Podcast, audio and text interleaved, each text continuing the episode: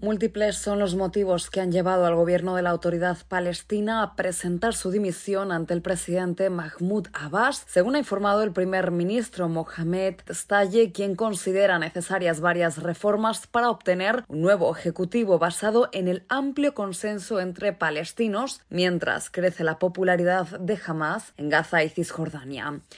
La decisión se produce además en un momento crítico en los territorios palestinos sacudidos por la ofensiva israelí sobre Gaza, donde casi 30.000 personas han perdido la vida, según las autoridades locales, y el aumento de los enfrentamientos entre colonos israelíes y palestinos en la Cisjordania ocupada. Paralelamente, en territorio judío, el gabinete de guerra israelí tiene en sus manos el plan para extender su ofensiva terrestre hasta la ciudad de Rafah, pese a las advertencias de la comunidad internacional que exhortan a Tel Aviv a cambiar su estrategia para evitar un baño de sangre y es que más de un millón y medio de palestinos se refugian en este punto fronterizo. Allí sobreviven hacinados en refugios improvisados sin apenas medidas higiénicas. Decenas de organizaciones internacionales señalan que un ataque militar a gran escala sería catastrófico, mientras que desde Washington el gobierno del presidente Joe Biden advirtió a Israel que si ejecuta su ofensiva sobre Rafah, debe desarrollar previamente un plan creíble para evacuar a la población.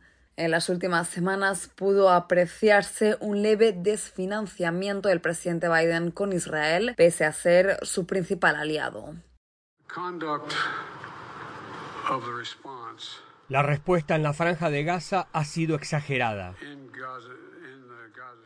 De este modo, y según indican las fuerzas de defensa de Israel, establecerán un plan para evacuar a la población de las zonas de combate en la franja. Sin embargo, no proporcionaron detalles sobre dónde trasladarán a los civiles palestinos que huyeron del norte del enclave mediterráneo, territorio que ha quedado completamente desolado tras el paso de las tropas israelíes. No obstante, esta operación podría verse retrasada, según indicó el primer ministro israelí Benjamin Netanyahu, que aseguró estar dispuesto a retrasar la ofensiva pero no anularla. En caso de que avancen las conversaciones para un acuerdo de tregua, un diálogo que inició hoy en Qatar y cuenta con la presencia de actores internacionales. En tanto, ya hace apenas unos momentos continúa dilatándose el conflicto por Oriente Medio. En esta ocasión, aviones militares de Israel atacaron posiciones del grupo Hezbollah al este del Líbano por primera vez desde el inicio de las hostilidades. Desde Tel Aviv aseguran que esta acción es en respuesta al reciente derribo de uno de sus drones. Judith Martín Rodríguez, Voz de América.